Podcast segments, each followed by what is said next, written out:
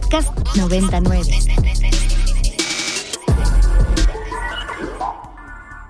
Y bueno, ya lo platicábamos, se mueven las aguas de la política internacional y hoy nos vamos a centrar en analizar una relación bilateral que está en sus niveles más bajos, en los niveles pues de peor, peor relación diplomática. Estoy hablando de Canadá y la India.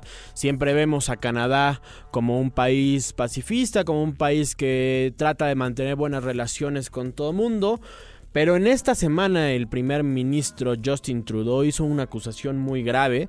En el Parlamento, allá en Ottawa, dijo esta semana que tenía información de inteligencia eh, para demostrar que el gobierno de la India había asesinado a un ciudadano canadiense en, tierra, en suelo canadiense, eh, en junio de este año allá en la Columbia Británica. Esto ha generado un montón de repercusiones diplomáticas y para platicar de eso, para analizar en esencia qué pasó y cuáles son las acusaciones que están hoy en esta relación bilateral, ya está en la línea enlazada desde Bruselas Alitzel Berspect.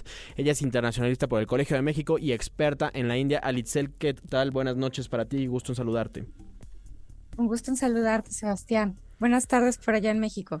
Oye, pues queríamos platicar con, con, alguien que entiende bien cómo funciona la política allá en la India y que entiende bien qué está pasando. Cuéntanos para ayudar a, a entender y a contextualizar. ¿Qué dijo el primer ministro Trudeau esta semana? Eh, ¿Cuál fue, ¿Cuál fue el señalamiento concreto y qué está causando este señalamiento? Bueno, eh, como bien mencionaste, fue una acusación muy, muy grave en la que hizo en el Parlamento exactamente eh, sus palabras, mm, lo que anunciaron fue más que nada un, una eh, declaración de tener pruebas contundentes, pruebas eh, creíbles de que agentes del gobierno de India estaban involucrados en el asesinato de este ciudadano canadiense en junio, ¿no?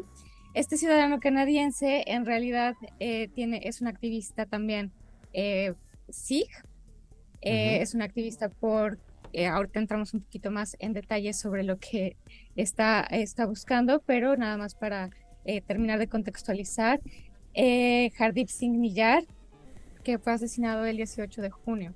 Estamos hablando ya de unos dos meses atrás, tres. Em, y bueno, llega esta declaración en la que hace, en la que asegura, pero no, porque en realidad lo que está diciendo es tenemos pruebas y estamos persiguiendo los servicios de inteligencia de Canadá, están siguiendo eh, las estas indicadores, estas pruebas que nos están llevando a pensar eh, que hay motivos para creer que es el gobierno de India. Entonces es una declaración un poco revuelta en cuanto a las palabras. Eh, me parece que es evidente que, que el primer ministro buscaba mantener cierto espacio, no, no hacer una declaración tan contundente, porque finalmente no se expuso ninguna prueba. Y también el, el comentario que él hacía era que no quería eh, de alguna manera manchar la, la, investigación que sigue en proceso. Y eso es muy importante también de tomar en consideración, ¿no? Claro, Hardip Singh Nihar, el, la persona que fue asesinada en la Columbia Británica, ciudadano sí canadiense, con pasaporte canadiense, pero eh, ya lo decías, un líder Sikh. Me gustaría, Alitzel, que nos cuentes quiénes son los Sikh, o Sikh en inglés con KH. Eh, ¿Cuál es el activismo que esta persona hacía en Canadá y cuál es el argumento, cuál sería la motivación que podría tener en todo caso de lo que dijo Justin Trudeau sea cierto, que podría tener el gobierno indio para asesinarlo. Claro, mira, eh, los Sikhs son una comunidad religiosa. Eh, en India son una minoría, eh, que, una minoría que está muy presente, sobre todo en una parte del territorio indio, que es este estado del Punjab, en el que la mayoría de esa población es Sikh. Y eh, bueno, Canadá tiene una, una población, una eh, diáspora india muy importante y cerca de la mitad, si no es que un poco más de la mitad, del 50%, eh, son Sikhs. ¿no? Este es un dato nada más para ir contextualizando. Ahora, los Sikhs tienen, como mencionaba, es una, es una religión que tiene su origen también en India, eh, son, distintos, son distintos del hinduismo, tienen una eh, eh, creencia distinta del hinduismo, Pero entra a colación eh, esta diferenciación porque el gobierno actual de India, eh, bajo el, liderazgo del, primer ministro Modi, tiene una agenda que es conocida como Hindutva. Y Hindutva tiene, eh, es una agenda política que, tiene sus bases en una construcción de una identidad no, solamente no, no solamente nacional en cuanto a pensar en estos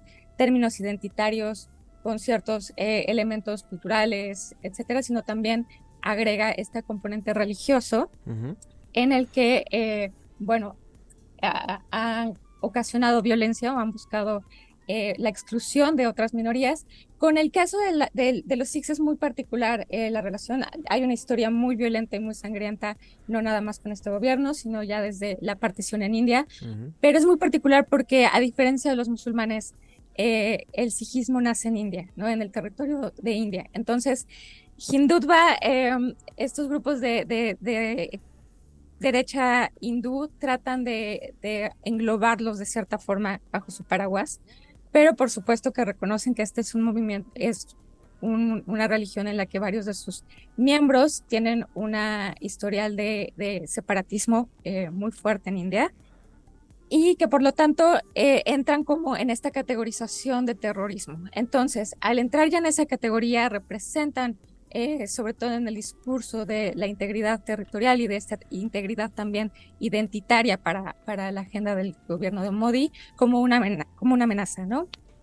Ahora, mencionaba esto de que eh, hay antecedentes violentos muy, muy graves en, en, la historia de India y para esto me voy a remontar tantito y viene acaso, lo prometo, lo voy un poco expandir horas hablando de esto, pero les prometo que, que tiene un sentido. Y em, es recordar que en la década de los 80 hubo un, un, eh, un aumento de, de, la movilización por parte de la comunidad Sikh buscando que se creara un estado independiente, conocido como Jalistán. Ahora, eh, eso, por supuesto, representaba una amenaza para la integridad territorial india y en ese momento la primera ministra Indira Gandhi eh, llevó a cabo una, una eh, misión conocida como la Operación Blue Star, en la que para aplacar a, estas revueltas, a estos movimientos eh, separatistas, pues hubo un atentado en uno de los templos más importantes de los Sikhs y bueno, finalmente hubo una cantidad de muy, muy, muy desafortunada, extrema de, de, fallecimientos.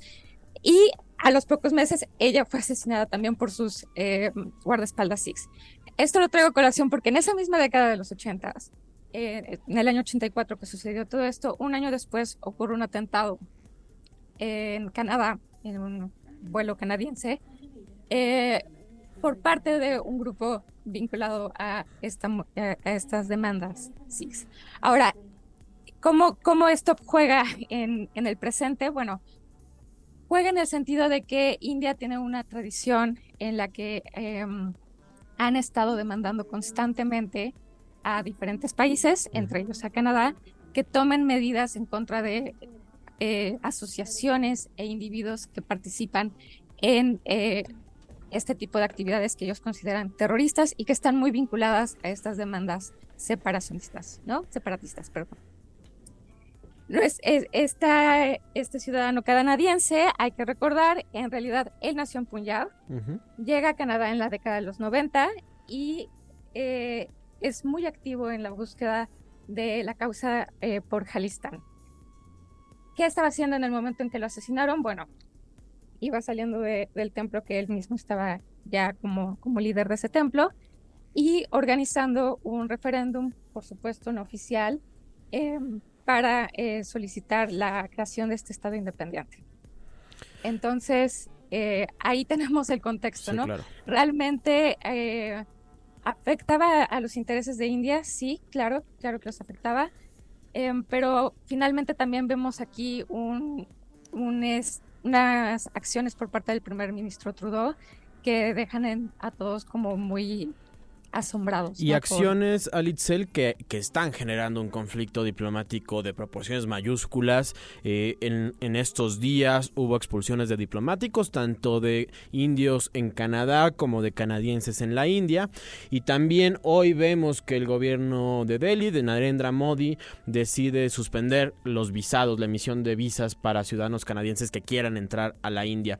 Pero también, y, y porque nos quedan pocos minutos, me quisiera saltar a este asunto que es la, la, confrontación diplomática que hoy vemos podría tener una escala geopolítica importante.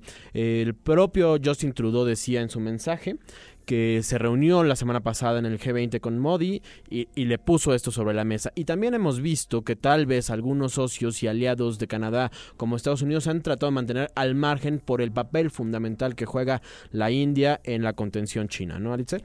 ¿Cómo lo ves? Es totalmente correcto. Mira, yo quiero nada más mencionar ahí eh, un factor importante que luego se olvida. Y tú mencionabas al principio eh, en esta introducción que Canadá tiene esta fama de ser un país como súper amigable y todo el mundo siempre piensa que Canadá siempre es amigo de todos y tal. Uh -huh. eh, y en realidad India ha sido un amigo medio lejano en el sentido de que sus relaciones no siempre han sido muy cercanas y realmente no han sido tan amigos, o sea, realmente sí han tenido varios altibajos. El principal motivo sí ha, ha estado siempre en, en el centro de la mesa de discusión el tema de los, de los SIGs y el vínculo con la diáspora, porque como te decía, hay una diáspora muy grande. Claro. Entonces, realmente, eh, ahorita sí están tocando un fondo que no habían tenido antes, pero tampoco es que sea una, no es que hayan sido una, una no, no, es que hayan tenido una relación sumamente cercana, ¿no? O sea, realmente uh -huh. ya venía un enfriamiento, sobre todo con el gobierno de Justin Trudeau, en el que, bueno, eh, esta, iban a tener también un, estaba negociando un acuerdo comercial, esa misión se canceló, por supuesto que esto va a tener implicaciones para, para la economía canadiense, para el comercio entre, entre ambos estados. Y volviendo ahora a la parte de los aliados, eh, me parece que sin duda el cálculo de, del primer ministro canadiense era contar con el respaldo quizás de sus aliados uh -huh. y los aliados no están respondiendo, ¿no? Eh, ¿Por qué no están respondiendo? Pues porque hay muchas eh, hay muchos factores a considerar y, y, muchas apuestas sobre la mesa. El G20 eh, fue un momento clave para India, para, para impulsar su liderazgo en foros multilaterales y también para forjar proyectos importantes con varios países. Vimos esta relación bilateral que tuvo con el presidente Biden, en el que también eh, Biden anunció que, que, contaba que iba a dar su respaldo para India para y para otros países en el tema de la reforma del Consejo de Seguridad, en la expansión de, de los miembros eh, permanentes en el Consejo de Seguridad. Vemos el anuncio de un corredor entre, eh, me, bueno, India, Medio Oriente, Europa, que también ahí estamos pensando en cuál es el papel de la Unión Europea en esto. Y todo esto pensado, sí, para contrarrestar eh, la creciente influencia de China.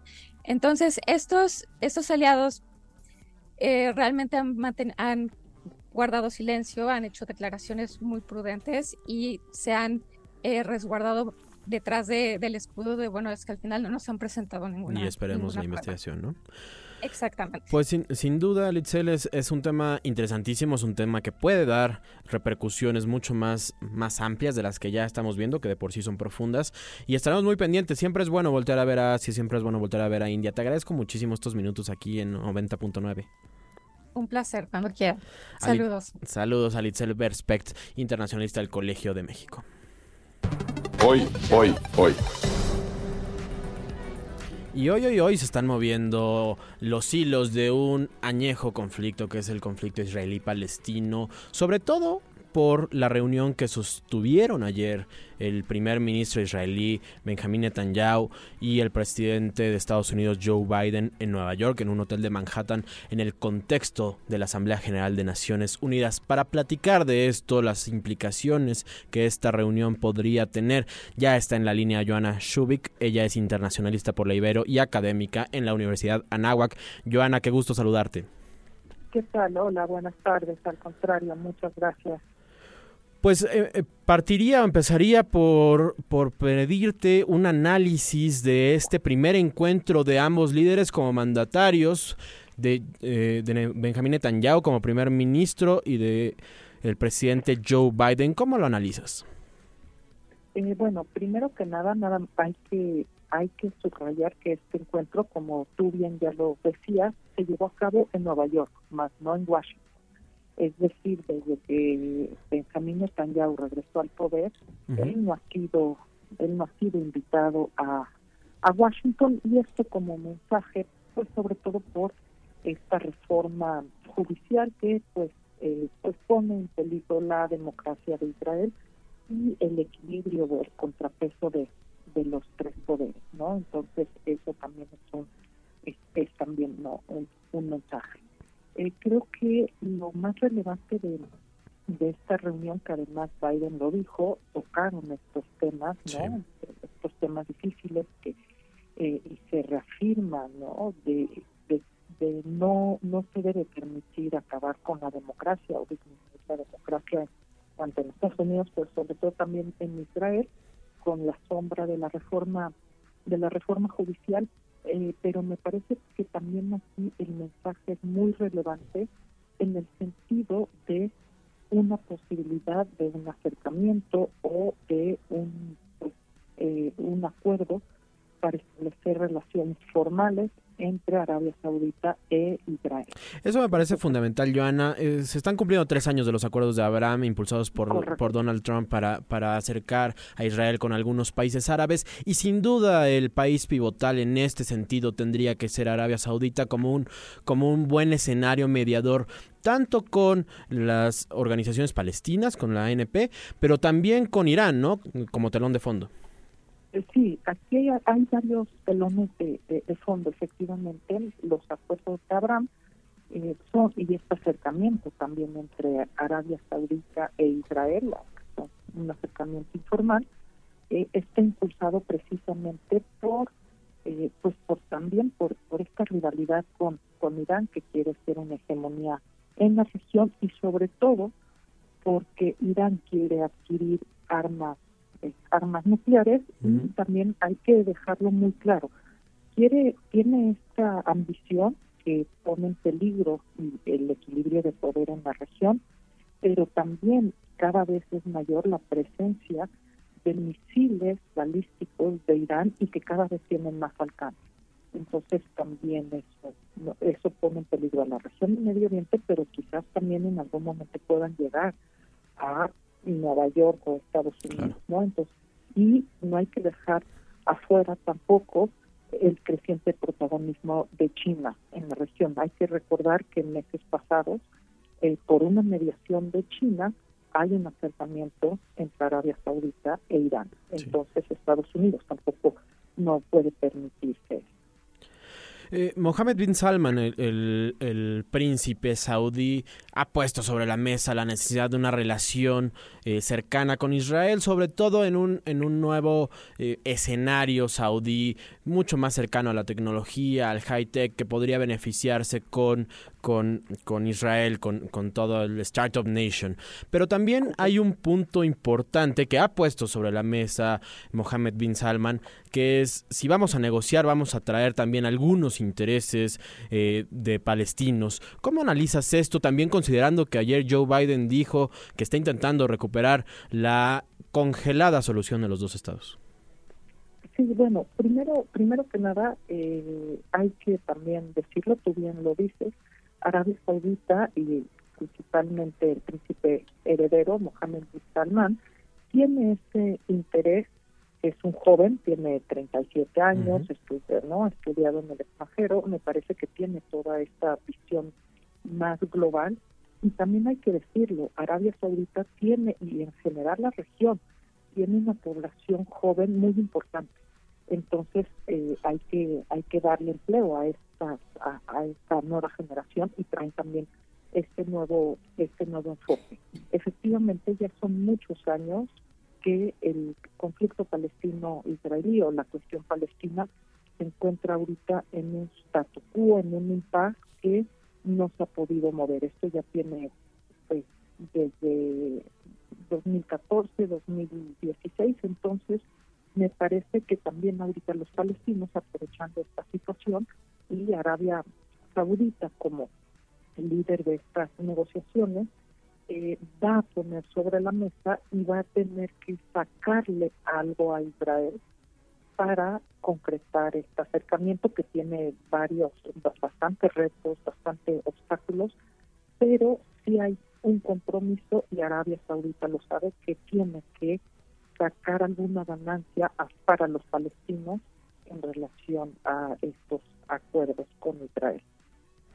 Ahora, lo, lo, tocas al principio, nos queda un minutito, pero sí me gustaría preguntarte ¿Qué cambios crees que pueda haber frente a la reforma judicial con este viaje que hace Netanyahu a, visitar a Biden? Si bien no lo recibió en, en, la Casa Blanca y se ha dicho que es un desdén que el presidente de Estados Unidos no haya, no haya recibido en Washington al premier israelí, quedó sobre la mesa una posibilidad de un encuentro en los próximos meses antes de que acabe el año allá en Washington. ¿Crees que esta decisión, Netanyahu dijo que está comprometido con la democracia, etcétera, etcétera. ¿Crees que esto pueda cambiar un poco el orden de la política interna ahorita que la reforma judicial está siendo discutida por la Suprema Corte? Esperemos, esperemos que sí. El problema que tiene Netanyahu es que ya está secuestrado por la propia política interna de Israel y sus compañeros de coalición o sus socios de la coalición lo tienen secuestrado. Me parece que es un momento eh, sumamente relevante que puede cambiar eh, la región. Eh, hay que portarse como un estadista. Sin embargo, tenemos un gobierno de, en Israel de los más nacionalistas, más ultraortodoxos, y Netanyahu se encuentra secuestrado por esta coalición y por sus socios.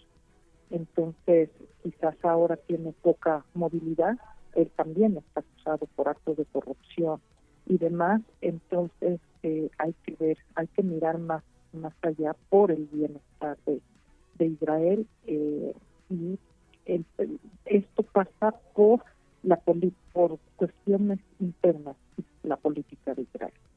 Me quedo con un punto, eh, Joana, que, también quisiera consultarte en 30 segundos. Eh, Netanyahu también vio a Elon Musk en este viaje, estuvo en Silicon Valley, sobre todo para discutir el aumento de los discursos de odio antisemitas en, en X, en Twitter. ¿Cómo ves, cómo analizas esto? Mira, lo que pasa es que también todo lo que pasa en, en, Israel, claro que repercute eh, para, la, para el antisemitismo, repercute en la diáspora en la diáspora judía y este tipo de este tipo de actos y de acciones han generado muchísimo antisemitismo eh, afuera de, Israel, ¿no? Entonces sí, y bueno, y sabemos que las redes sociales eh, se encargan de disparar más todos estos discursos de odio. Lo decía ayer Joe Biden, por más que tengamos diferencias, sin la existencia de Israel habría que crear uno porque sin Israel no habría un judío seguro en el mundo. Joana Shubik, muchísimas gracias por estos minutos aquí en Ibero 90.9. Al contrario, muchas gracias y saludos. Saludos para ti también, internacionalista por la Ibero Académica de la Náhuac, Joana Shubik. Pues hasta aquí el programa de hoy. Interesantísimo cómo se mueve la agenda internacional. Estaremos muy pendientes. Yo soy Sebastián Hermenger, me despido. Le agradezco muchísimo a Bampi en los controles, a todo el equipo de 90.9 que hace posible este programa. Nosotros, nosotros nos escuchamos el próximo jueves en punto de la una de la tarde. Y mañana aquí está Rox Aguilar. En él tengo otros datos con acento de sociedad civil. Que empieces a un excelente, excelente inicio de fin de semana. Para más contenidos como este, descarga nuestra aplicación disponible para Android y iOS o visita ibero909.fm.